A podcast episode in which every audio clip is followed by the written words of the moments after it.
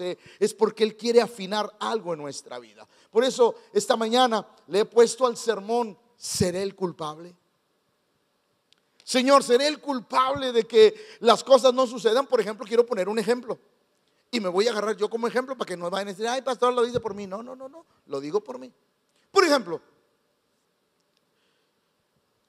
si Dios tiene planes para esta iglesia, y yo lo sé, pero si mi corazón se ensoberbece, escuche lo que le voy a decir. ¿Usted cree que Dios va a hacer en este lugar lo que Él ha pensado hacer a través de mi vida? No. Entonces yo puedo ser un obstáculo de lo que Dios pueda y quiera hacer en mi vida. No que Dios lo frena, no, no, que Dios dice, pues ya no voy a hacer nada en la fe Juárez. No, no, no. Pero puedo ser un obstáculo que impide el crecimiento, el avance y la multiplicación de lo que Dios quiere hacer. Entonces, ¿cuál es el centro de este mensaje? Escúchelo. El centro de este mensaje es examinarnos a nosotros mismos para ver si no somos los culpables de que Dios detenga el avance, el crecimiento o la multiplicación, porque nuestro corazón no está preparado para el éxito. Es más, nuestro corazón debe de estar preparado para el éxito, porque el éxito ha destruido ministerios grandes. ¿Por qué? Porque la gente no está preparada. Entonces, Proverbios 16:32 nos enseña esto. Mejor es el que tarda en que el fuerte y el que se enseñorea de su espíritu, que el que toma. A veces lo que no nos damos cuenta es que con el afán que construimos, con el deseo que construimos algo, a veces con el carácter lo destruimos. Va de nuevo.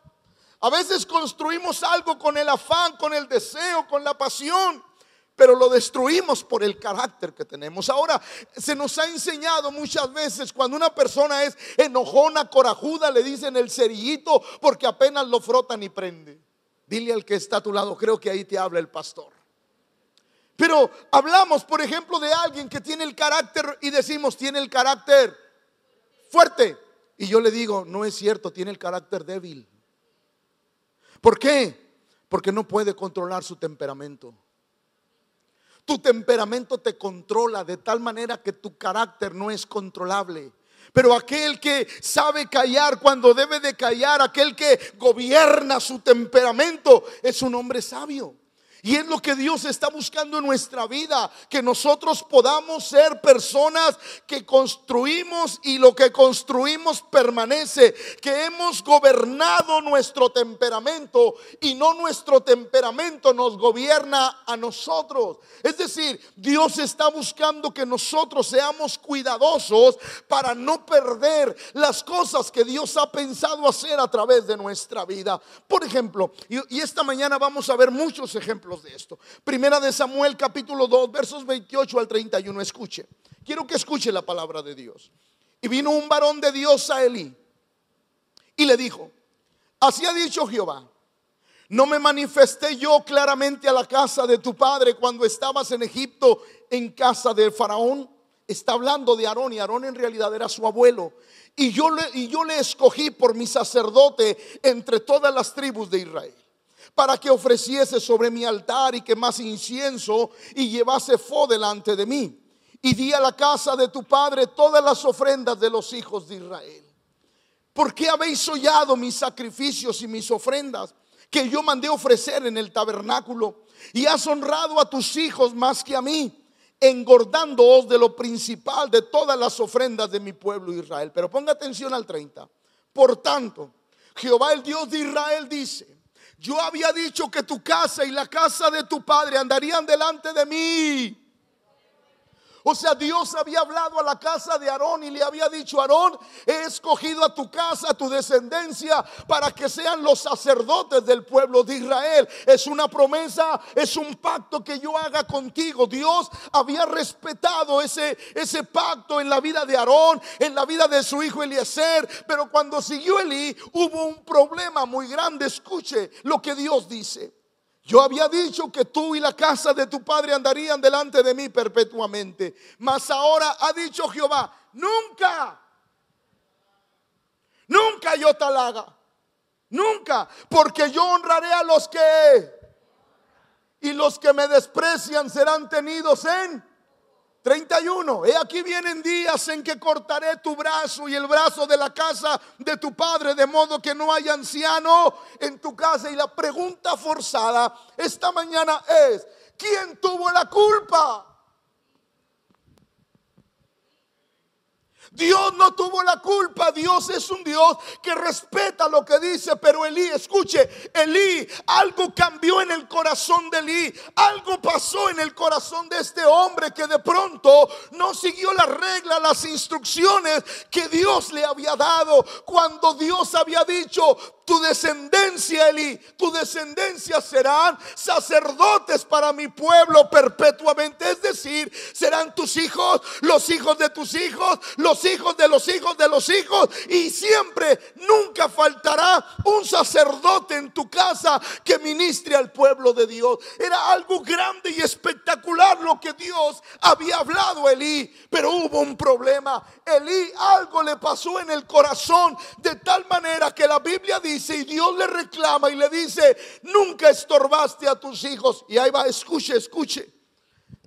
Porque eso mismo le pasó a Aarón. ¿Se acuerdan de Nadab y Abiú? Si no se acuerda, lea más la Biblia. Nadab y Abiú eran los hijos de Aarón que un día ofrecieron fuego extraño que Dios no les mandó. Es más, estos muchachos más adelante dice que estos muchachos hicieron eso porque entraron tomados ebrios a ministrar. Por eso ahí le va iglesia. Alcohol y cristianismo no combinan. Pastor Una, alcohol y cristianismo no combinan.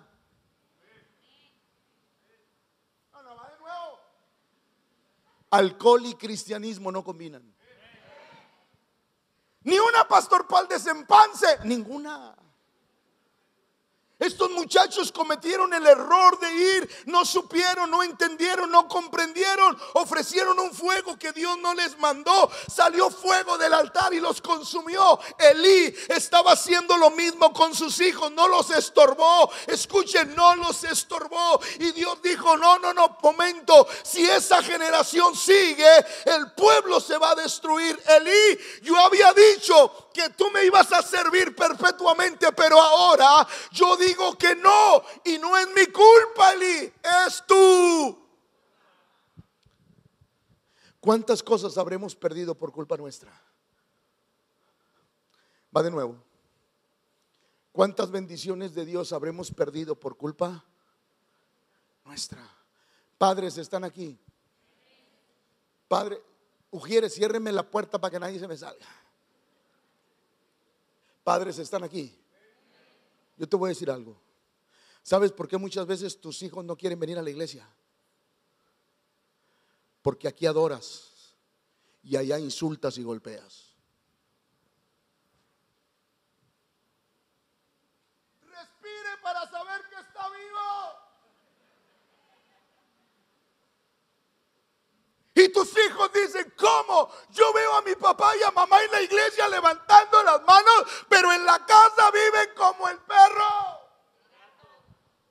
los hijos dicen, wow, yo quiero ir a la iglesia porque quiero ver un hogar diferente.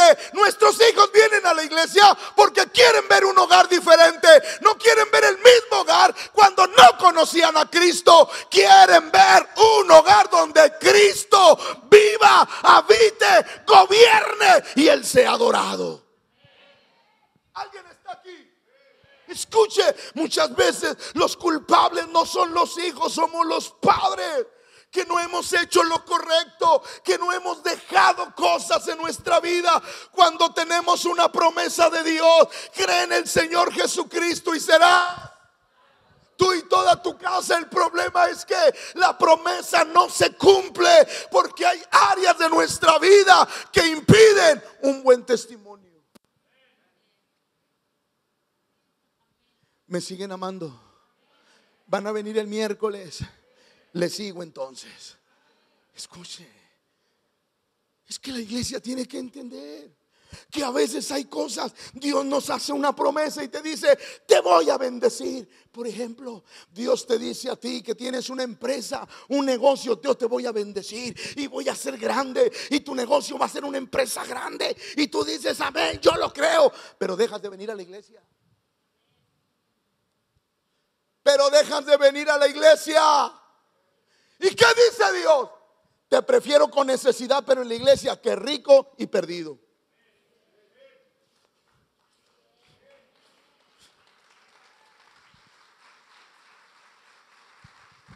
Va. Es Dios el que no te quiere bendecir. No, es Dios el que te está cuidando.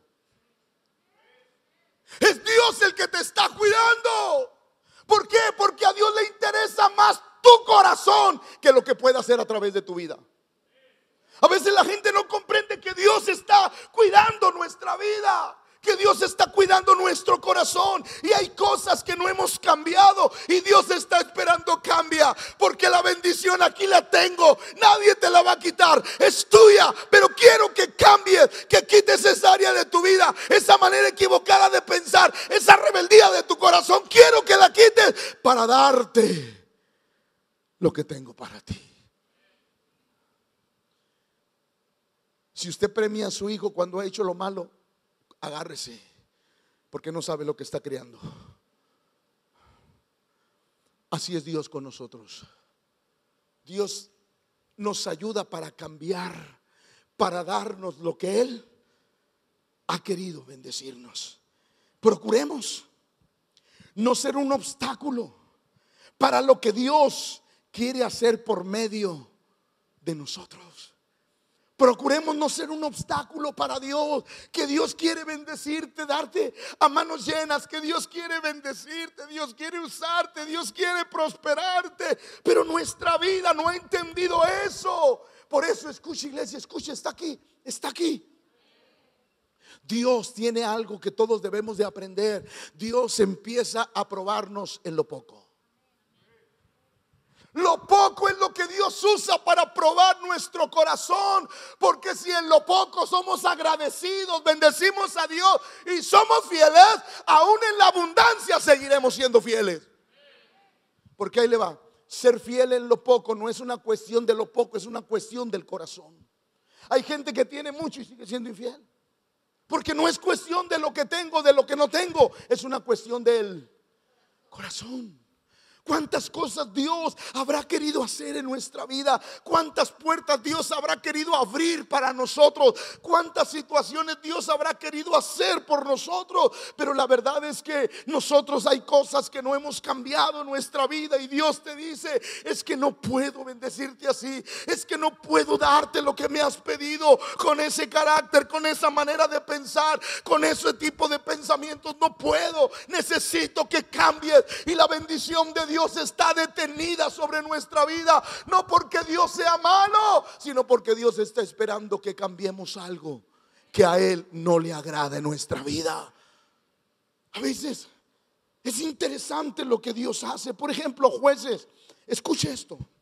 Jueces capítulo 3, versos 2 y 5 dice, y había un hombre de, de la tribu de Dan, el cual se llamaba Manoa, y su mujer era Le digo algo y no se enoja. Levante la mano y diga, no me voy a enojar, pastor, voy a aguantar. No, levante, el que no la levante, no lo digo. Chipote con sangre, sea chico, sea grande. Escuche lo que le voy a enseñar. Y había un hombre de Sora, de la tribu de Dan, el cual se llamaba Manoa, y su mujer era. Ahí va. Aquellas personas que son estériles, que no han podido tener hijos, quiero que piensen algo. Por ejemplo, a lo mejor usted es un tío o una tía bien amoroso. Que usted dice cuando te, no, si con mi sobrino soy bien, imagínate cuando tenga los míos. Qué bueno, pero ahí le va. Pero ¿qué tal si este pastor disciplina a su sobrino y usted se me echa encima porque discipliné a su sobrino? Usted se ha puesto a pensar, ¿cómo reaccionaría usted si yo disciplino a sus hijos cuando los tenga?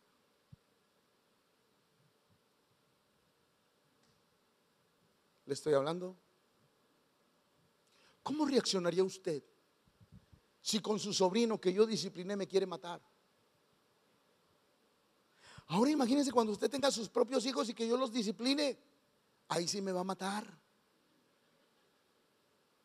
Escuche, ay pastor, usted me está diciendo que yo soy así. No, no.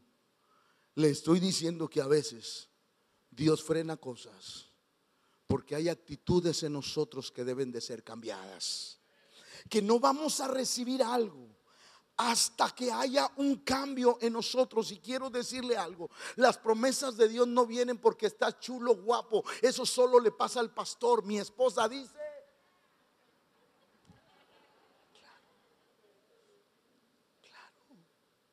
A nadie nos llegan las bendiciones solo por llegar. Las bendiciones de Dios, las promesas de Dios están condicionadas. Va otra vez.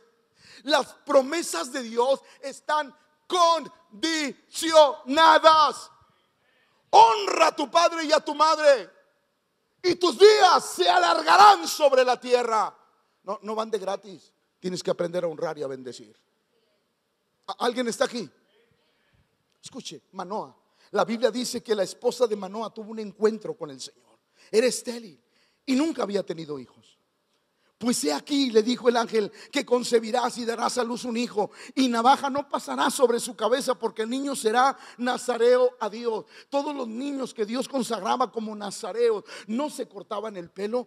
Parece que aquí hay uno que otro que ahí anda siendo nazareo. No se cortaba el pelo, no tomaba vino ni sidra no se allegaba a un animal muerto o a persona muerta porque era algo que a Dios le desagradaba. Eran una de las circunstancias para ser nazareo. Pero escuche, desde su nacimiento. Y él. A ver, a ver, a ver, a ver. Vamos a, cuando yo le hago así. Es que quiero que usted repita. Va de nuevo porque no me entendieron.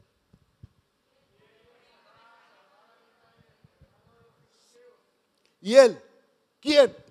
El hijo que ella no tenía, pero que en ese momento el ángel estaba haciendo un milagro en su vientre. Él comenzará a salvar a de mano de los filisteos. Ahí va, ahí va, ahí va. Samson era un proyecto de Dios. Va de nuevo. Samson era un proyecto de Dios. ¿Sí o no? Dios dijo, eres estéril, pero quiero decirte algo, te voy a dar un hijo. Y ese niño va a nacer con un propósito va a salvar a Israel de la carga de los filisteos. Es decir, él tenía un proyecto de Dios en sus manos. El niño creció, nunca se cortó el pelo, nunca tomó sidra, nunca jamás se llegó a un animal muerto porque era parte de su nazareato. Entonces escuche, cuando Dios lo empieza a usar, diga conmigo, cuando Dios lo empieza a usar, es uno de los tiempos más peligrosos. ¿Por qué? Porque no podemos usar el ministerio para nuestra conveniencia.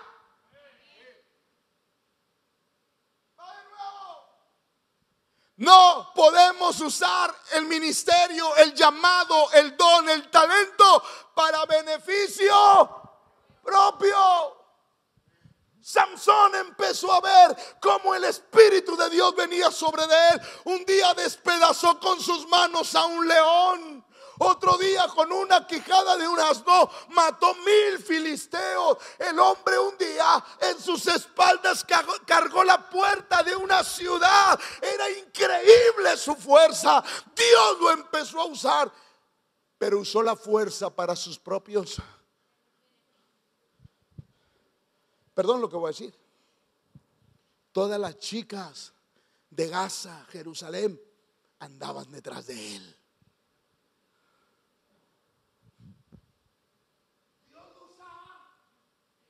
Era impresionante la fuerza y todas las filisteas. Ah. Ay, pastor. Por eso los jóvenes y las jóvenes cristianas solteras no deben de estar con que, ay, pastor, es que tiene una cara de mango, un cuerpo de Schwarzenegger, pastor, pero es impío, ay, pero está, pastor, como un mango, pero ese mango te va a salir agrio. Jóvenes, no le busque. Si desobedecemos a Dios, algo no va a funcionar nada bien. Ay, pastor, al cabo yo lo convierto cuando venga, pastor, lo vas a convertir en tu dolor de cabeza. Samson se aprovechó de la unción. Samson solamente estaba enamorando a cuanta mujer se le atravesaba. El hombre desvió, desvió su atención del propósito de Dios. De tal manera que un día se enamoró de una mujer que no debería de enamorarse. Samson cometió graves errores, se acercó a un animal muerto, a ese león que despedazó también, porque de ahí sacó el enigma de la miel y de todo eso. Escuche, también empezó a beber. Vino. ¿Qué le faltaba para romper el pacto? Agárrese el poco pelo que le queda. Solo le faltaba. Solo le faltaba eso. La Biblia dice que el hombre se enamoró de una mujer llamada Dalila, pero escúcheme, ella nunca se enamoró de él. Por eso, jóvenes que tienen ministerio, escuchen el mayor consejo que alguien les puede dar. Procura, jóvenes de la alabanza, jóvenes que sirven, procuren que nadie se enamore de lo que tú haces. Le voy a decir algo. Yo me aseguré que mi esposa no se enamorara del predicador. Aunque obvio, pues predicador y guapo, olvídese.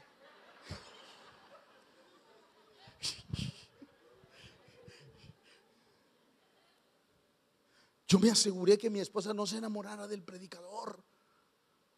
Porque era el, podría ser el peor error de mi vida. Yo me quise asegurar que mi esposa se enamorara de mí independientemente de lo que yo hacía. Samson, escuche, se enamoró de una mujer, pero la mujer se enamoró de lo que era Samson, no de él. De tal manera que esa mujer cuando llegan y le, ofrecen dinero para que descubra el secreto, la mujer dice, ah, pues sí, no lo amo, no lo quiero, dame el dinero.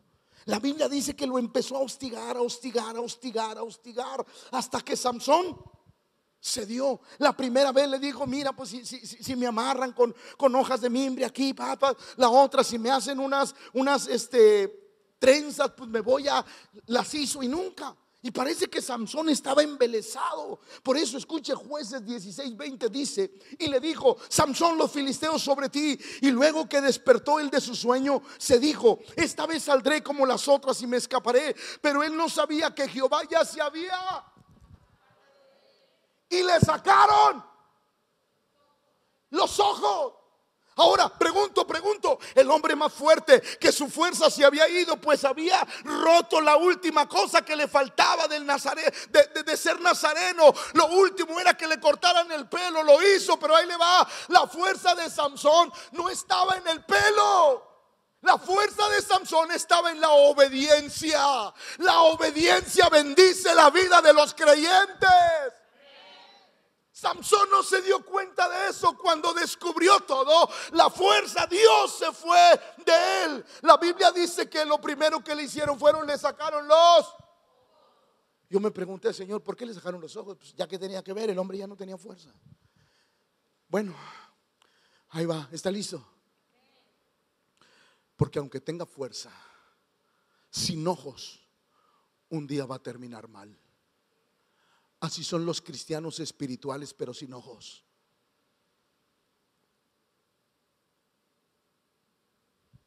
Me promete que va a seguir viniendo a la iglesia. Así son los cristianos espirituales, pero sin. Pastor, yo vengo, amo a Dios, sirvo a Dios, le adoro, le bendigo. Pero no te das cuenta que no has cambiado. No te das cuenta que ya deberías de ser maestro pero sigue siendo un. Ah, esa sí se la sabe.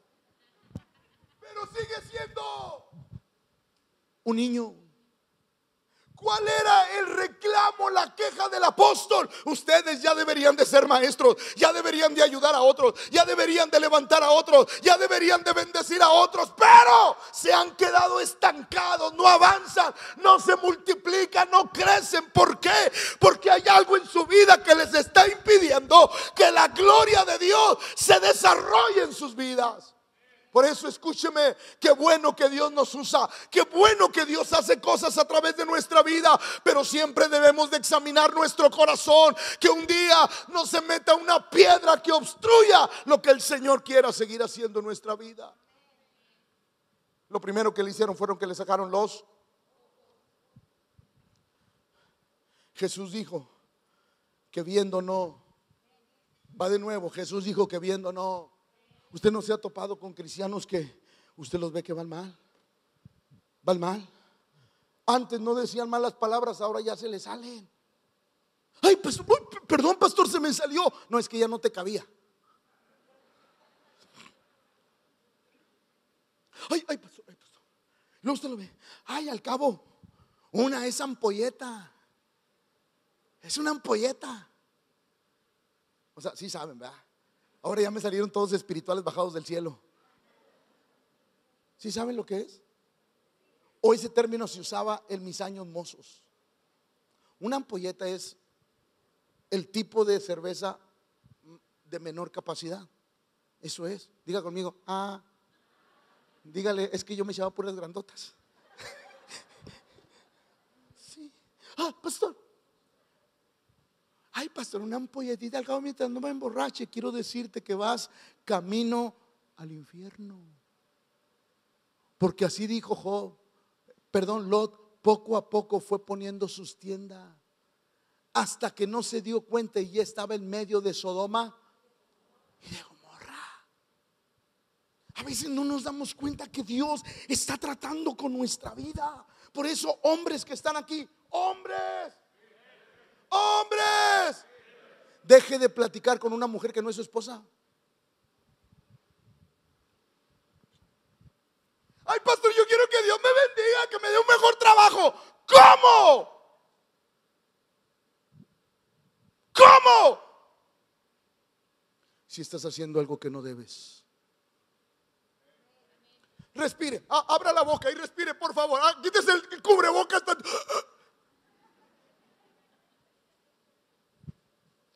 Hermana, hija, prepara la cámara porque ahorita me va a bajar. Hermana, hermana, ¿tú quieres ver la gloria de Dios? Deja de platicar con un hombre que no es tu esposo.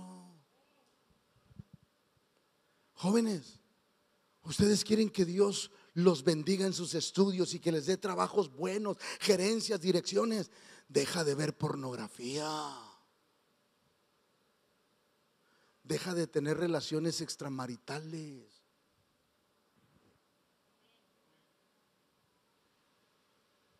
Ay, pastor, yo quiero que Diosito me bendiga. ¿Cómo? Si Dios está deseoso de bendecirte, pero el obstáculo no es Él, el obstáculo eres Como dijo el profeta Perro Bermúdez, era tuya, la tenías, pero se le fue.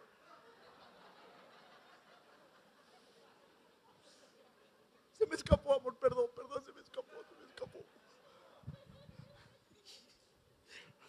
Se me escapó, hija, perdón.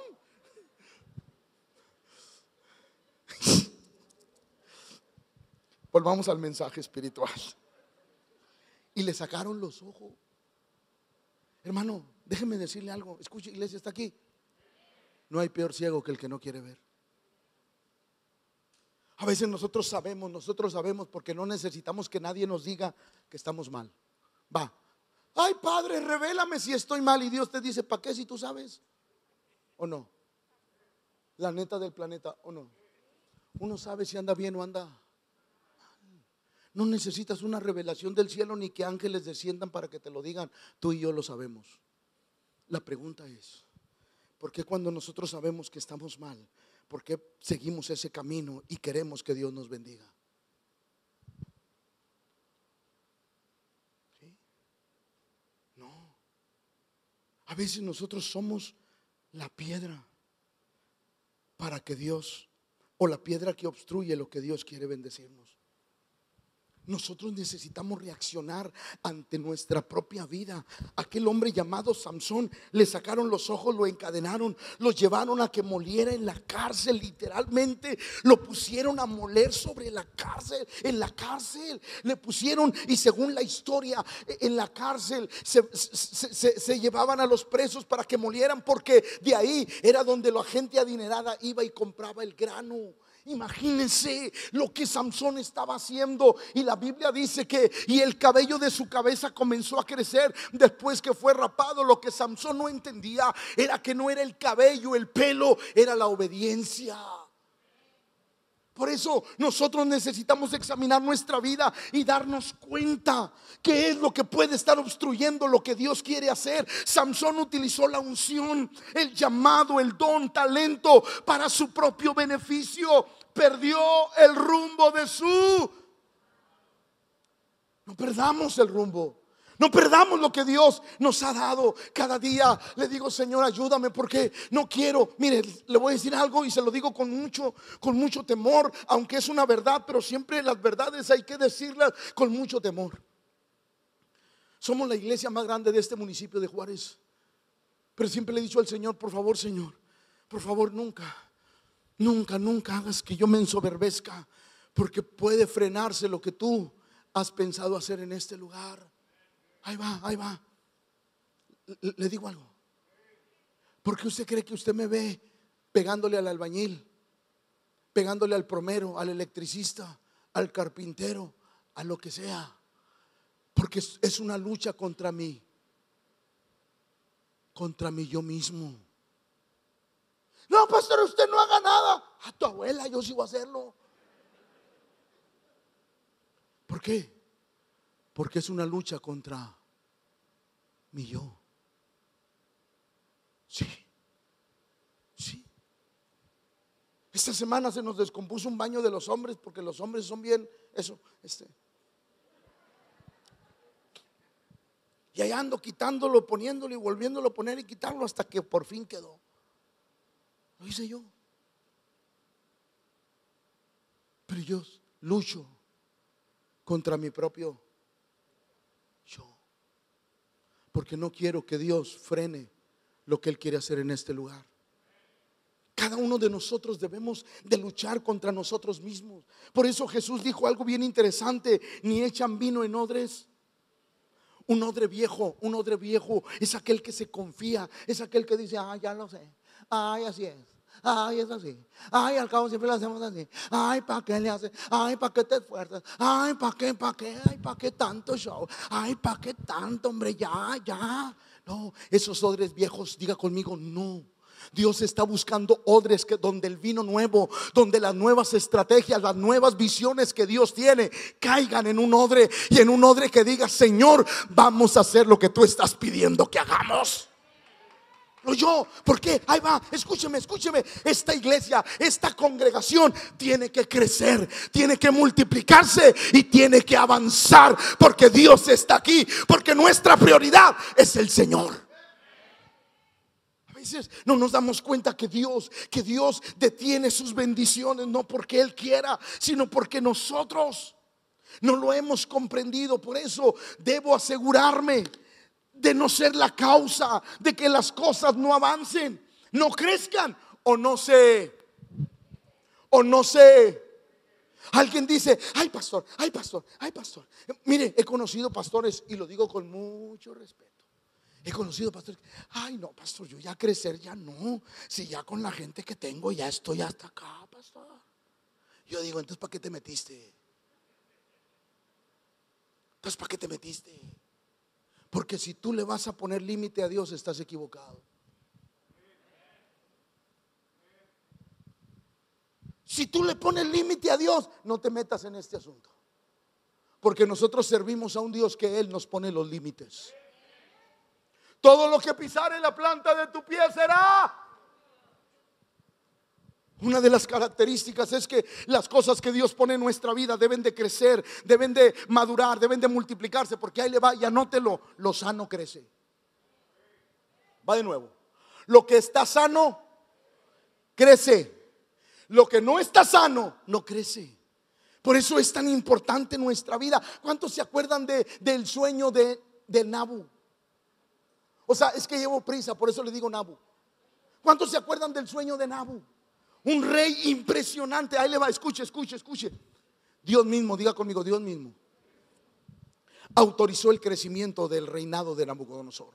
Dios dijo que Nabucodonosor iba a ser grande porque eso venía de Dios, nadie lo podía detener. Nabucodonosor era impresionante, pero un día tuvo un sueño que lo perturbó, tuvo un sueño que lo, impactó, lo incomodó. Mandó llamar a todos los sabios astrólogos de su reino y ninguno le pudo descifrar. De repente alguien le dice Ayuno, Belsasar, Ayuno, que, que, que interpreta los sueños, lo mandó traer, se lo cuenta. La Biblia dice que durante una hora aproximadamente Daniel se quedó absorto, perplejo, viendo la revelación y la interpretación de aquel sueño. Y escuche, entre todas las cosas que le dijo, le dijo esto, Daniel 4:27, por tanto, oh rey, acepta a mí. Tus pecados redime con, va, tus pecados redime con, como era Nabu. Como era Nabu. Si Dios le pide que haga las cosas con, es porque era injusto. Escuche la segunda. Y tus iniquidades haciendo que era Nabu.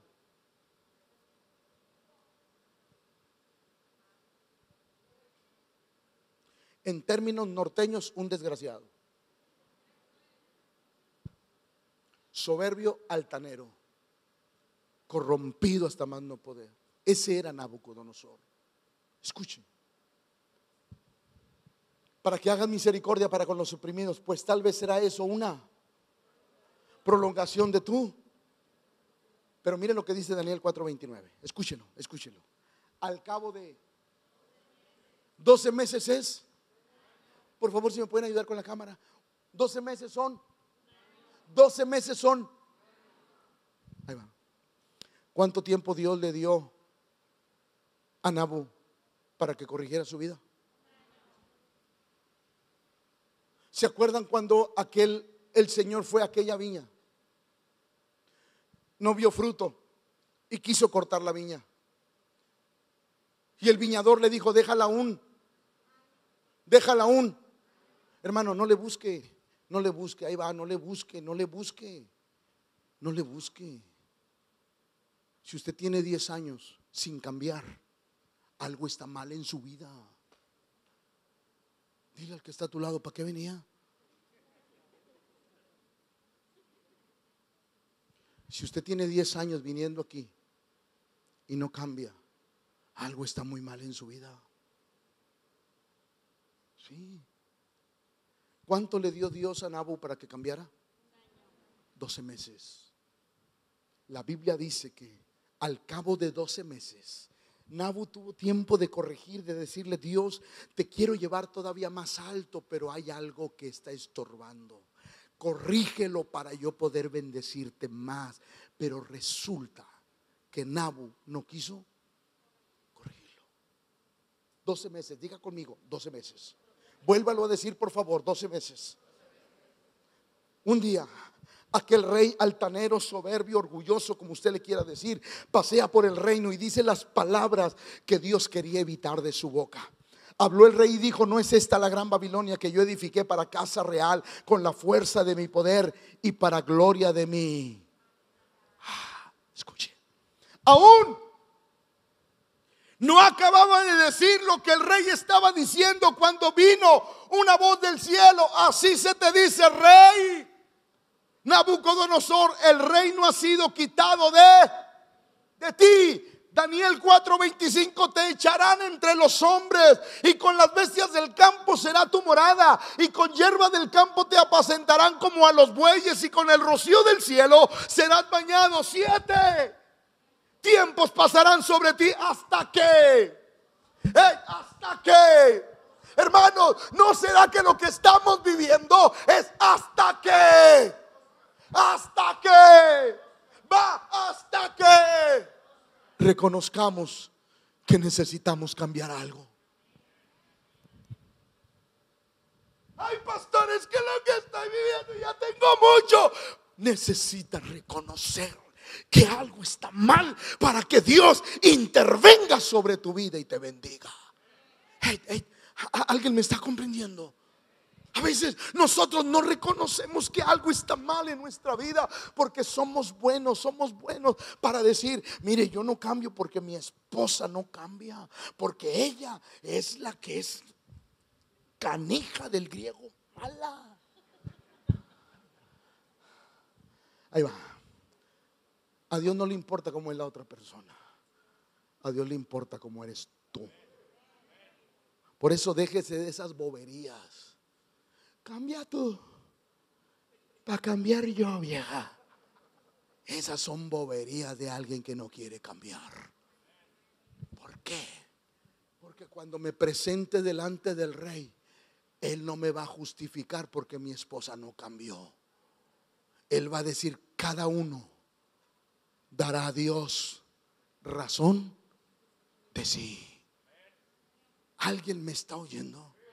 Si tienes a tu esposo y a tu esposa al lado, échense una mirada asesina.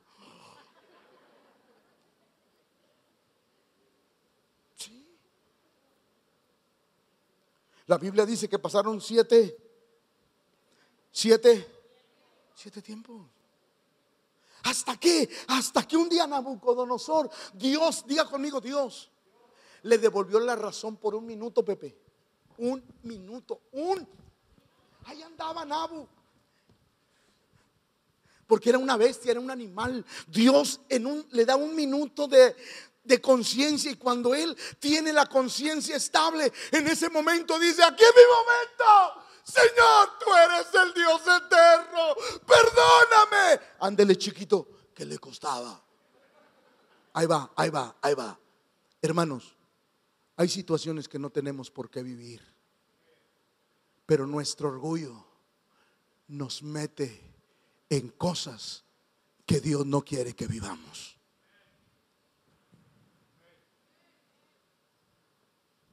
¿Me aman? Pasaron los siete tiempos y la Biblia dice que en aquella misma hora se cumplió la palabra sobre Nabucodonosor y fue echado entre los hombres y comía las hierbas como bueyes y su cuerpo se mojaba con el rocío del cielo hasta que su pelo creció como plumas de águila y sus uñas como las aves. Dios prefiere cuidar tu corazón que usarte. Si el usarte daña tu corazón. Sí, a veces tenemos grandes anhelos, pero hay cosas en la vida que a Dios no le agrada. Por eso Mateo 25, 23 dice, su Señor le dijo, bien, buen siervo y fiel sobre sobre poco. Sobre poco ha sido fiel.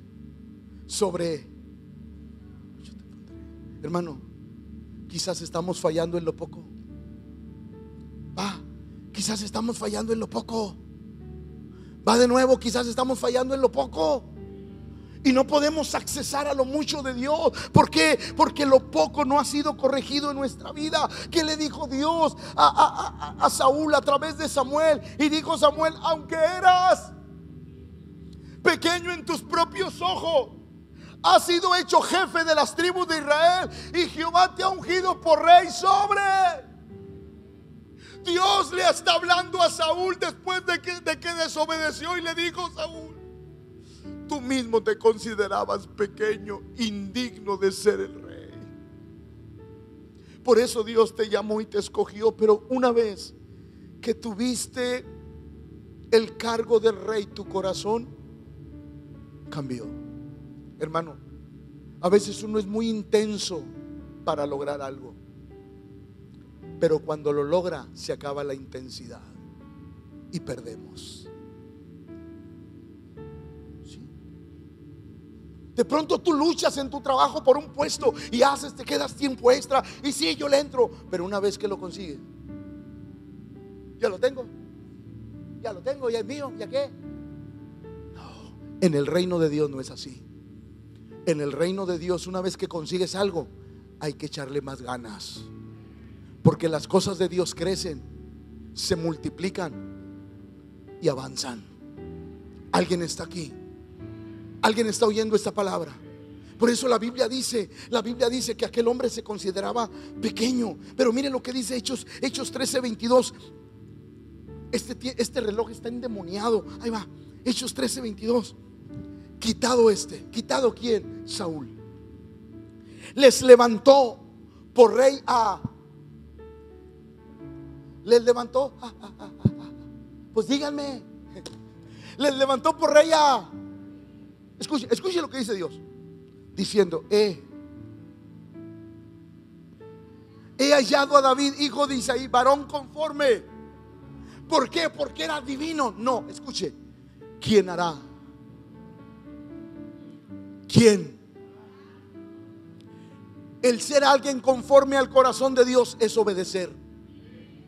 Él hará todo lo que yo no me pondrá pero sobre su vida, sobre su manera de pensar, sobre su manera de ser. Si yo le digo brinca, David brinca.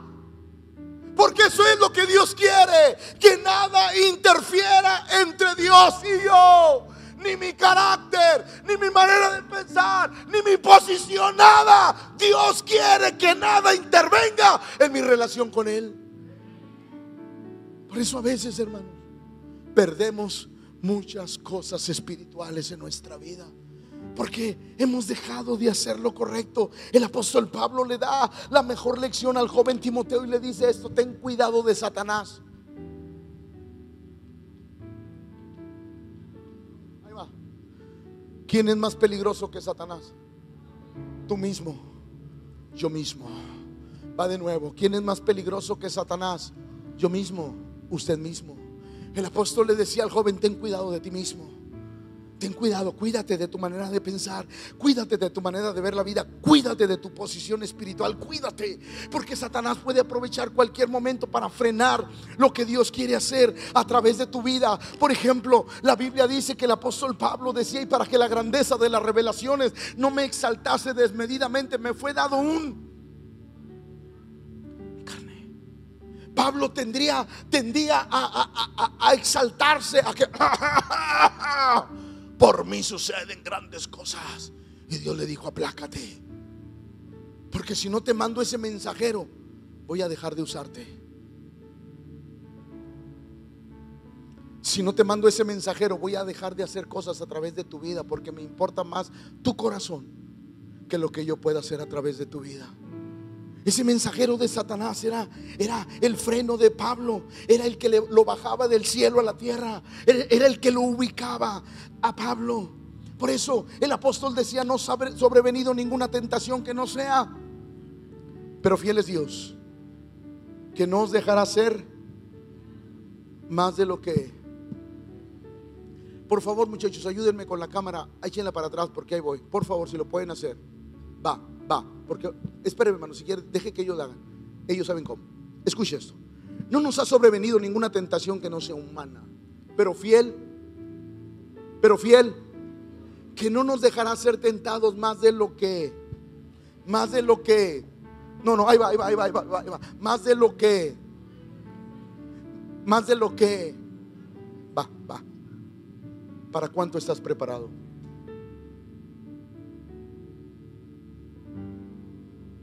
¿Para cuánto estás preparado? Va de nuevo. ¿Para cuánto estás preparado? Porque Dios no te dará más cargas de las que tú puedas. Ahí va. El día que yo como pastor diga, estoy cansado, ya estoy harto, ya estoy harto, ya, dice Dios, ok, ya no va a haber crecimiento, ya no va a haber avance y ya no va a haber multiplicación. ¿Por qué? Porque no te puedo dar más de lo que tú estés dispuesto a soportar. Por eso, si usted quiere que Dios le siga usando, cállese. Va de nuevo. Si usted quiere que Dios siga usando su vida, cállese. Mejor pídale a Dios fuerzas en lugar de quejarnos. Dios no nos va a dar más. Por ejemplo, ¿alguien de aquí va al gimnasio? Ah, no, perdón, gym. Levante la mano el que va al gym. No, pues sí se ve que casi nadie va. Ay, padre, se me salió, pero perdón. ¿Alguien va al gym? Ay, no creo que entre tanta bola. Gracias. Por ejemplo, por ejemplo. Yo creo que cuando vamos al gym no empezamos con unas pesas de 20 kilos. ¿Va que no? Empezamos con unas de, pues no sé, 2, 3, 4, 5 kilos, porque el músculo tiene que, que ejercitarse. Pero después de 6 meses, ¿te quedas con los 5 kilos? ¿Le subes a 10? Después de 6 meses le subes a 15. Después de otros 6 meses le subes a tú te estás preparando para cargar más, ahí va. ¿Y por qué para la vida espiritual no nos preparamos? ¿Qué acaso Dios nos dice que necesita renovar tus fuerzas? Porque con las fuerzas gastadas lo único que vas a hacer, vas a hacer una desgracia en el ministerio.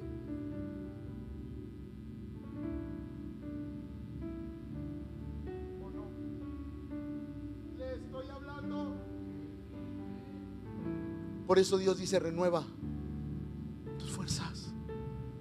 ¿Para qué? Para estar listos. Porque yo quiero decirle algo. Yo quiero que Dios mande más gente a este lugar. O sea, los amo a todos los que están aquí, pero quiero que Dios mande más. ¿Qué hago? Prepararme. Prepararme en la vida espiritual. ¿Para qué? Para poder soportar el peso de los que vienen. De otra manera, por eso lo, voy a decir con mucho respeto. Por eso hay pastores que dicen, no, pastor, yo ya no quiero crecer. Pastor, váyase a un lugar más amplio, más grande. No, para que si aquí estamos bien. No. La obra de Dios tiene que crecer, avanzar, multiplicarse. La obra de Dios nadie la puede detener y vas a crecer. Yo por eso digo, en este lugar siempre va a haber sillas vacías, porque mientras haya sillas vacías, está la botija de aceite que tiene que ser llenada. Y mientras haya sillas vacías, Dios sabe que estoy esperando almas. Mientras haya sillas vacías, le estoy diciendo a Dios, aún quiero que vengan almas a este lugar.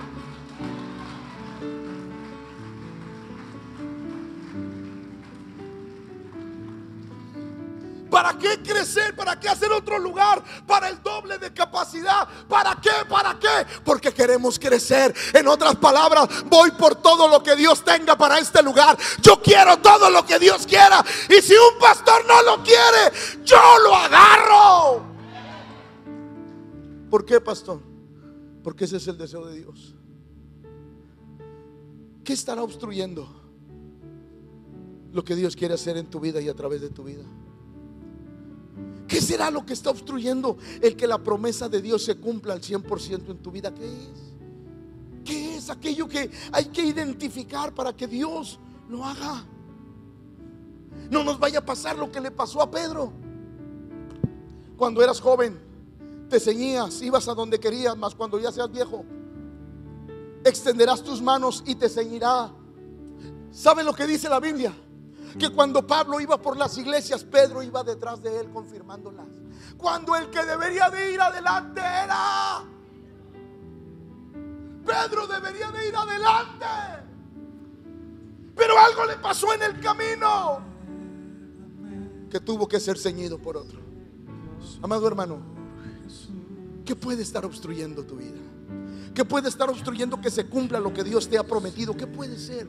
¿Qué puede ser que tus hijos no quieran nada con Cristo? ¿Qué puede hacer que tus hijos no vengan a la casa de Dios? ¿Qué puede ser, joven, que tus padres no vengan a la casa de Dios? ¿Qué puede ser? Hay un área en nuestra vida que Dios nos está hablando esta mañana para cambiarla, para que la promesa de Dios y las puertas del cielo se abran y las bendiciones de Dios sean derramadas sobre nuestra vida. ¿Qué tenemos que cambiar? ¿Qué área de nuestra vida necesita someterse a Cristo en nuestra vida? Póngase de pie, por favor. Vamos.